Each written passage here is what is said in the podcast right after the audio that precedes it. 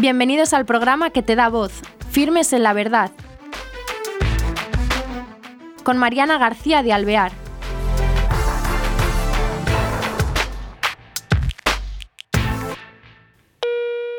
Hola queridos oyentes, bienvenidos a este nuevo programa de Firmes en la Verdad. Hoy tenemos con nosotros a un invitado de Valencia, él es Juan Romero Y em, nos va a adentrar en un mundo de defensa personal y en algo que ha montado él. Eh, él es casado, padre de dos hijos eh, chiquitines porque él es joven y es eh, curiosamente sus estudios son de historia. Entonces ahora nos va a llevar a descubrir qué tiene que ver la historia con esta defensa personal. ¿Qué tal, Juan? Hola, buenas, muy bien, encantado de estar aquí con, vosotros. Oye, igualmente te hemos traído ah, por algo muy original porque nunca había entrevistado a alguien que se dedique a la defensa personal y muchos se preguntarán qué tiene que ver la defensa personal con la historia y con el programa de Firmes en la Verdad. A ver si nos puedes ir descubriendo cómo comienza todo. Pues aparentemente no tiene nada que ver, porque por una parte eh, mi formación académica, pues efectivamente estudié la carrera de,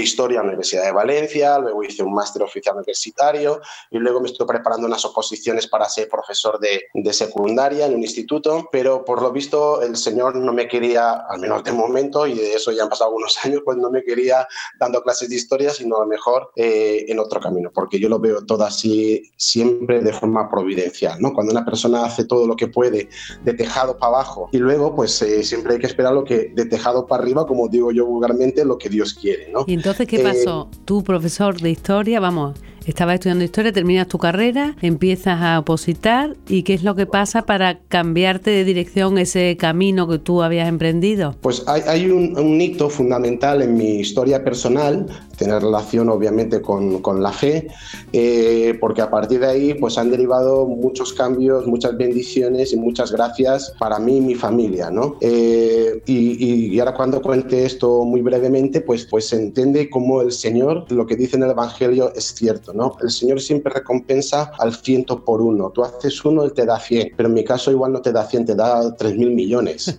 Y entonces, eh, la verdad es que yo cuando estaba preparándome eh, las pruebas, las oposiciones, eh, yo tenía, hacía un año que me había casado y, bueno, pues eso, ya te pones a vivir en tu propia casa, tienes que afrontar una hipoteca, tienes que asumir tus propios gastos y a mí me generaba cierta inquietud, desasosiego, decir, bueno, ¿qué, qué va a pasar de mí, de mi, de, mí, de mi familia, de mi mujer? Entonces todavía no teníamos hijos. Eh, si no aprueba estas oposiciones. Entonces, eh, a mí me generaba mucha tensión porque, no sé, estaba un poco sufriendo por eso, ¿no? Eh, digo que hay un hito fundamental en mi historia personal que es donde hay ese cambio de, camino, ¿no? Y es que eh, por aquel entonces, estamos hablando del 2008, yo todos los días en mi pueblo subía a un monte donde antes había una cruz, una gran cruz de, de pues de, de, 6 o 7 metros de, alta que presidía el, lo alto del pueblo, ¿no? Pero desde esa cruz fue puesta allí por los eh, misioneros franciscanos después de la guerra civil y en recuerdo de su mensaje ¿no? de perdón, de reconciliación, pero era la cruz de madera. Resulta que siendo yo adolescente, eh, unos días de viento, pues tumbaron el travesaño, entonces ya se perdió la referencia de esa cruz. Entonces solo quedaba un poste como un poste de teléfono.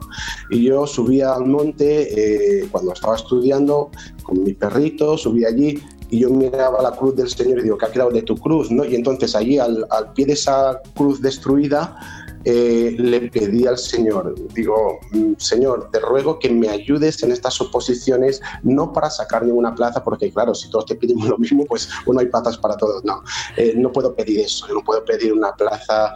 Eh, no, yo lo, lo único que le pedí al Señor era que por favor que me ayudara a gestionar lo mejor posible esta situación que me provocaba desasosiego, ¿no? Independientemente de cómo fuera el resultado de las oposiciones, yo le prometí al Señor que iba a hacer todo lo posible por restaurar su cruz allí mismo. Y yo digo, no sé ni cómo lo voy a hacer, pero tú me ayudarás si es tu voluntad. Y efectivamente, cuando me presenté las oposiciones, me, fui a Zaragoza, nada, no me salió ninguno de los temas que me había preparado, o sea que tal cual fui, tuve que volver sin nada pero asombrosamente volví con mucha paz. Yo sentí la mano del Señor ahí. Yo digo, bueno, ahora toca cumplir mi parte, ¿no? Y es eh, restaurar esa cruz. Bueno, con la ayuda de, de, unos amigos y, de la parroquia, bueno, conseguimos restaurar esa, esa cruz, ¿no? Eh, eh, hacer una cruz nueva, una enorme cruz y la levantamos. Fue un momento súper emocionante. Ese es el hito que marca para mí un derramamiento de gracias sobre mí, sobre mi familia. ¿no? Por eso decía al principio que eh, ese es el momento en que uno se da cuenta de que lo del Evangelio es cierto, siempre recompensa al ciento por uno. ¿no? Yo no hice prácticamente nada, porque ¿qué es eso? O sea, además lo disfruté muchísimo. ¿Qué es eso? ¿Qué hice yo por el Señor? Nada, o sea, nada, o sea, nada. Pero cuántas cosas me, me dio. ¿no? Ese es el momento en el que hay un cambio de, de rumbo en, el, en, mi vida profesional, donde parecía que me iba a dedicar a la historia, pues eh, claro, yo digo, ¿y a, qué, ¿y a qué me dedico yo ahora? Porque claro, yo tengo que trabajar, tengo que mantener la casa y tal. Y claro, yo desde hacía ya muchos años venía estudiando y enseñando eh, técnicas de defensa personal. Ya tenía una escuela en la población al lado de donde yo vivo. Y, y bueno, yo digo, pues señor, pues es que casi no me queda otra alternativa más que tratar de, tirar por ahí porque eh, ¿qué otra formación tengo? O sea, solo tengo dos formaciones. Formación como, como historiador, como licenciado en historia, y la formación como instructor de, defensa personal. Y entonces mm, ya no había más, o sea, aquella, mm, las oposiciones habían salido mal, pues entonces casi ya sin, sin pensarlo te llevaba ahí. Bueno, de ahí eh, fue evolucionando muy bien, o sea, eh, fue empezar a venir gente a, a mi escuela, de ahí eh, gente de, Valencia Capital también me pedía si había alguna escuela allí, así lo hice.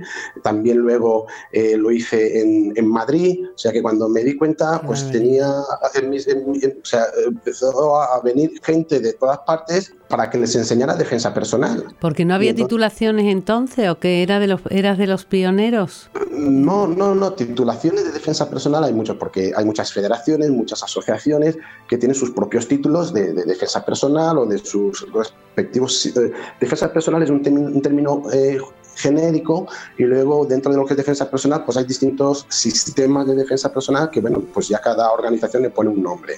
Yo entonces estaba en un sistema de defensa personal que se llamaba Combat Hapkido. Hapkido eh, son tres letras en coreano que claro ahora esto se entenderá después cuando cuando yo creo mi propio sistema no e, este eh, este arte marcial es es de origen coreano y bueno, pues sí, un arte marcial orientado a la, a la, defensa personal, pero yo iba generando mis propias técnicas porque a mí lo único que me interesaba era tratar de formar lo mejor posible a mis alumnos para que luego en una situación real sean capaces de proteger su vida. ¿no? Y entonces yo iba evolucionando mis propias técnicas y que va quedando un poco al margen separado de lo que era el sistema probablemente de Hapkido, este arte marcial coreano y tal. Entonces, eh, sí, llega un momento, eh, ahí fueron pasando años, eh, gracias a Dios pues he tenido la oportunidad de, enseñar defensa personal a varios miles de personas, desde civiles de todas las edades, pero también policías, militares, y entonces yo estoy sorprendido porque incluso en los momentos de crisis, ¿no? que, que por todas partes iban cayendo gente, o sea, empresas y tal, pues eh, yo contra viento y marea, contra viento y marea, con la ayuda del Señor, porque no se puede entender de otra manera, nunca me faltaron alumnos para poder, a un apurado, poder seguir adelante, ¿no? Era como una bendición. Gracias a esta formación, pues yo veo que, hemos podido ayudar a muchísima, a muchísima gente, ¿no? Gente que, que a lo mejor tiene sus problemas de, de, seguridad, de seguridad personal o de seguridad física, de que les puede pasar algo en cualquier momento y luego cuando les ha sucedido cualquier agresión, pues gracias a Dios llevamos como varias decenas de casos y a día de hoy, gracias a Dios, llevamos un pleno del 100% de que han podido resolverlo en pocos segundos. Gracias a Dios. Ahora bien, eso no significa que un mal día lo podemos tener cualquiera, yo el primero. Entonces, yo he visto que, que hemos podido ayudar a muchísima gente de esa manera. Por otra parte, también para mí que yo me presento ante mis alumnos pues como, como cristiano, practicante, devoto, no tengo por qué esconder mi fe. Entonces, en mi manera de, expresarme con toda naturalidad, o sea, no como, no como avasallando ni considerándome mejor que nadie, al revés, con toda la humildad, porque un cristiano si no es humilde, ¿qué es? Entonces, eh, yo me presento a, a mis alumnos, mi manera de expresarme a la hora de felicitarles cualquier eh, evento personal o cuando vienen las navidades o cuando hay alguna desgracia, cuando me piden oraciones porque saben que soy creyente. Entonces, yo con toda naturalidad, que si voy a misa, que si mira al otro, o sea, yo tengo mi manera de hablar, ¿no? Y cuando explico eh, las técnicas en clase, pues bueno, yo, no, yo tengo mi manera de, de, hablar como cristiano. ¿Qué es lo que sucede? Que allí a las clases pues viene gente, mm, bueno, pues sí, algunos son creyentes, eh, otros pues son agnósticos y otros pues incluso ateos o con una visión muy negativa, muy combativa de la, de la iglesia, de la fe. Pero bueno, eso para mí también es un reto y un compromiso, porque el hecho de que mm, Perdona que te interrumpa. A la hora de tú mostrar tu escuela o tu academia, ¿tienes, eh, das explicaciones sobre ese modo que tú has desarrollado y influye, ha influido tu modo en él, en esa formación que tú has eh, iniciado?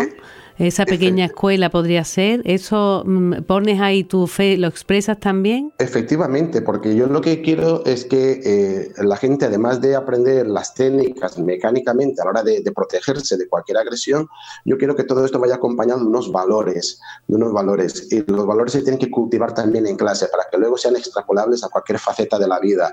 Entonces, en nuestra propia web están, ¿no? O sea, los, los valores que rigen nuestro sistema de autoprotección, como la humildad, eh, el honor, la gratitud, o sea, todo eso es muy, muy importante, ¿no?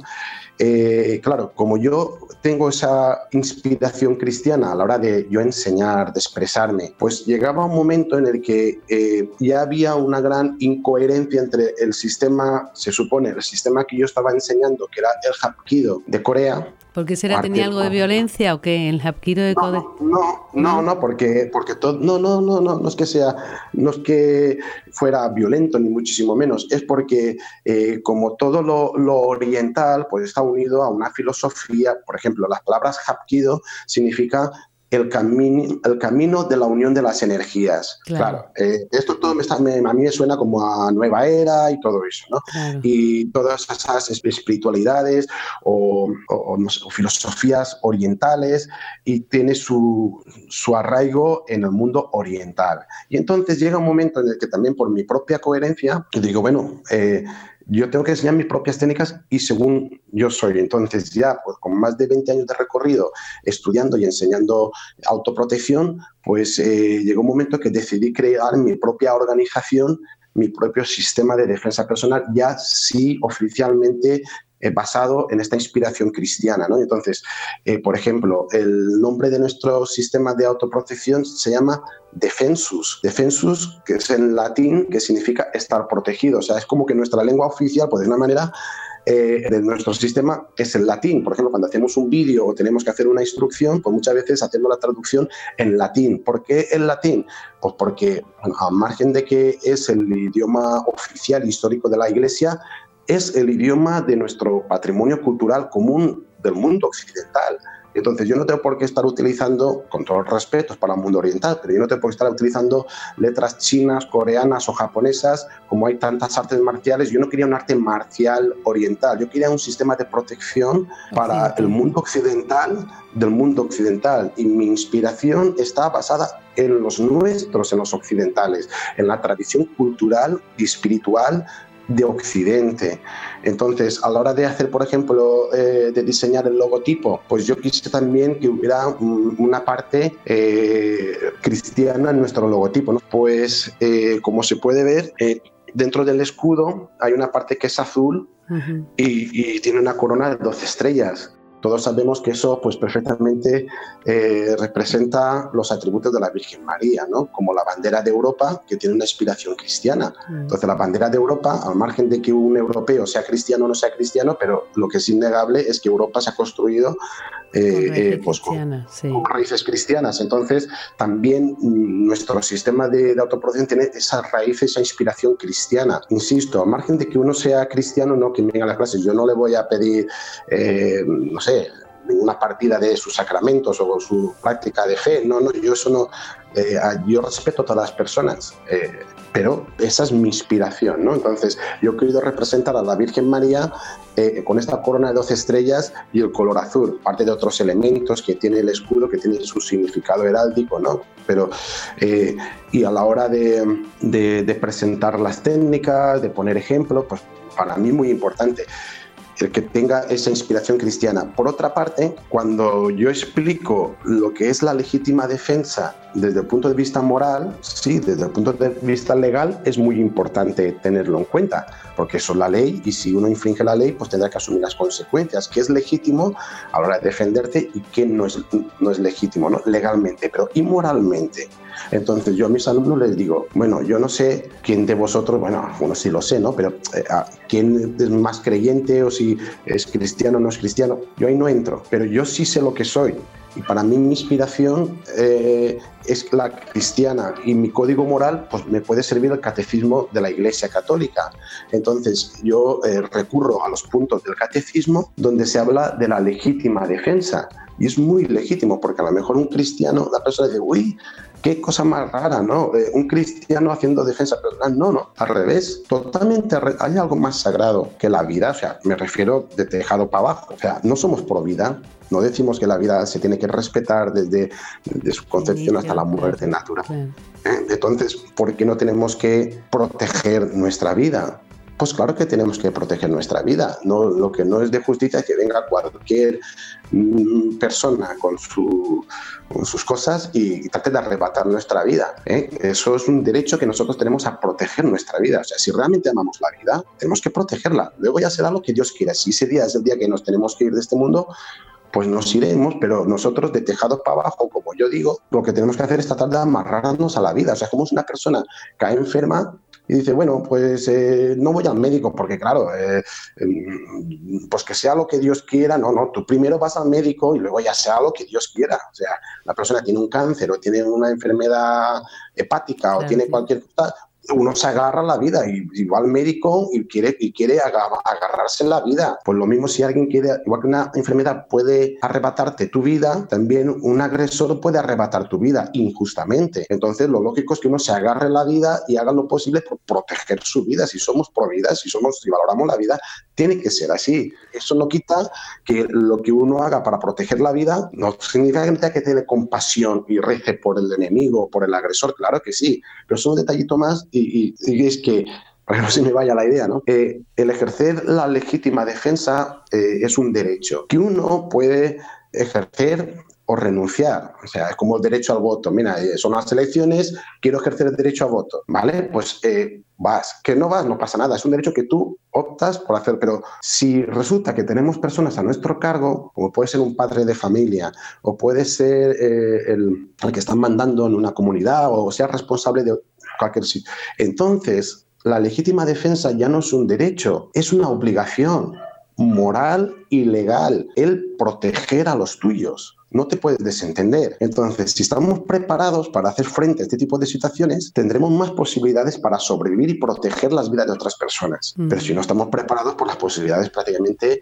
desaparecen. Oye, y cuando tú planteas eh, a Defensus, ¿no? Eh, por lo que tú has explicado antes, con la crisis no tenías problemas porque mm, en realidad tus valores, tus principios están eh, no están ahora de moda. Entonces, ¿has encontrado algo con, a ese respecto con eh, de alguien que te haya despreciado o dicho, ay, yo no vengo a tu escuela porque por tus principios que son diferentes o, o en las clases mismas o los comentarios? ¿Tienes eh, en contra gente o, no? Sí, mi sí, sí, sí que he tenido, sí que he tenido personas que, que bueno, pues mm, la parte buena es que hay un gran compañerismo, un ambiente formidable en nuestras clases, ya digo, al margen de que si uno son creyentes o son creyentes, pero sí que es verdad que han habido personas que, que, bueno, que igual pues no se sienten muy cómodos ante la presencia de una persona que manifiesta abiertamente su fe, ¿no? Se ve que eso ellos lo ven como una, como una ofensa o, o, que choca contra su manera de ver el mundo, al margen de que estén fuera de la realidad. Entonces, eh, sí, sí, sí me consta de que han habido algunos eh, alumnos y han habido personas que han intentado, eh, incluso en redes sociales también, pues, pues a lo mejor, no sé, pues como, como difamar, manchar un poco la imagen de una persona que, bueno, pues con todos mis defectos, que son muchísimos, ¿no? Pero yo no trato de hacer daño a nadie, sin embargo, sí que veo que personas pues a lo mejor por ese mismo motivo, pues han intentado eh, hacerme un daño personal, profesional, eso sí, eso sí que me ha pasado, pero yo como la fe la tengo en el Señor, no lo tengo en las personas, pues, pues bueno, unos se van libremente, pues eh, seguro que Dios mm, lo ha querido así para, para, algo bueno y luego pues me ha traído otras personas maravillosas que, que es un, lujo poder trabajar con estas personas. Entonces, yo la fe, insisto, la tengo en el Señor. Él sabrá eh, por qué cuando algunas personas, también es verdad que algunas personas que igual venían con una visión negativa de, de la fe, de, porque luego me lo han dicho, ¿no? Eh, como luego cuando me ven a mí, bueno, pues dicen, bueno, es que no es, como que no es la idea que tiene, ¿no? Como el prototipo. Digo, bueno, pero si es que, a ver, yo, vamos a ver, yo soy una persona normal y corriente, pero yo no tengo por qué esconder mi fe. Entonces, ¿qué te creías? ¿Que los cristianos somos como ogros o una cosa así? Ni muchísimo menos. Cuidado porque eh, muchas veces eh, se expanden muchas falacias y muchas imágenes caricaturizadas de, de, los cristianos, de las personas de fe, y no es verdad. Oye, con todos los defectos que tenemos, yo, yo tengo un montón de defectos y bueno, y si alguna persona se acerca a, mí, se acerca a la fe mm, porque me ha conocido a mí, pues eso está claro que es mérito del Señor, no mérito mío, ¿no? O sea, si sale algo bueno, entonces sí que no es propiamente mío, es del Señor, pero obviamente si a lo mejor he dado un mal ejemplo o no les ha gustado una cosa y no, me, no he estado a la altura, pues entonces sí que eso es propiamente mío. Entonces eh, ahí yo tengo una lucha, ¿no? De, de como todo cristiano, pues eh, esa conversión que tiene que ser día a día, ¿no? Eh, el esforzarnos, el rezar mucho. Yo cada vez que me voy a las clases, pues, pues le encomiendo al Señor la clase, rezo por, los alumnos para que nadie se, se, lastime, para que el Señor me inspire, ¿no? Espíritu Santo que me inspire en lo que debo de decir, cómo decir, qué hacer, cómo hacer. O sea, pongo, pongo la clase en, su, en sus manos, ¿no? Y luego, obviamente, cuando veo la, siento ¿no? que me está ayudando, me está inspirando ¿no? en, en, las explicaciones, en hacer las clases. Digo, Señor, ¿cómo se nota que estás ahí una vez más auxiliándome? Y, y obviamente, ¿no? cuando uno sale, dices, Señor, gracias, gracias, porque si no fuera por ti, eh, obviamente las clases no saldrían así, el ambiente no sería tan maravilloso, no vendría tanta gente, o sea, todo es por por culpa de él. Por culpa, Oye, ¿y tú qué dices? ¿Que tienes otra en Valencia? ¿Otra otra Sí, tengo, tengo, tengo una escuela en, en Xátiva, que es una población que está al lado de, de donde yo vivo. Tengo una escuela en Valencia capital y otra en Madrid. ¿Y también y los eh, que imparten clases son con tu mismo pensamiento y con tu misma eh, coherencia? Eh, no todos los instructores que nosotros tenemos, porque estas tres escuelas que te he comentado son las que yo imparto directamente en las clases, que es donde imparto toda la semana las clases. Y luego tengo alumnos míos que ya he formado yo desde cero y ahora ya son instructores, entonces, bueno, cuando ya llegan a esa cualificación, pues ya pueden dar clase. Entonces tenemos eh, escuelas en Castellón de la Plana, en Alicante, en distintas poblaciones de Valencia, en algunas poblaciones alrededor de, de Madrid, también en Asturias, un par de escuelas, en Gijón. Mis alumnos, mm, hombre, no sé yo si son muy devotos, que como, o sea, de tanta, tanta práctica, no, no, no, vamos, me consta de que no, ¿no? Eh, pero la parte buena es que no tiene una visión negativa de, de, la fe. Tampoco es una condición sine qua non, simplemente que respeten, que tienen que, que, asumir estos valores, los valores de la humildad. Claro, lo que sí la... tendrán son esos valores eh, como principios. Sí.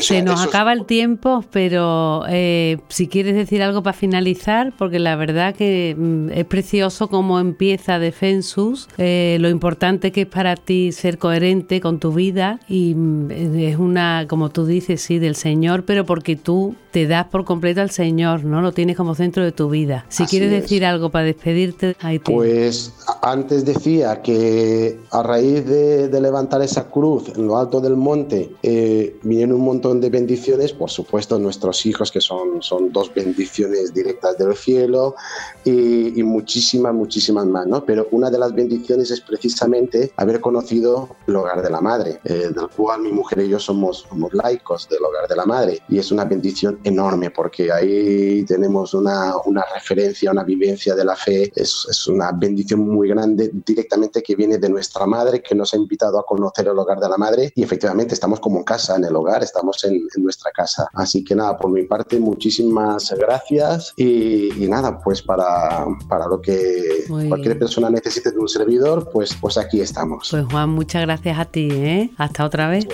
bueno, queridos oyentes, este es un testimonio desde luego grande de firmes en la verdad, coherencia en la vida, después de a gusto verle con esa alegría que transmite, esa, pues eso, como vivencia de los principios y del centro de su vida que está en el Señor y en nuestra Madre. Hasta el próximo programa, muchas gracias.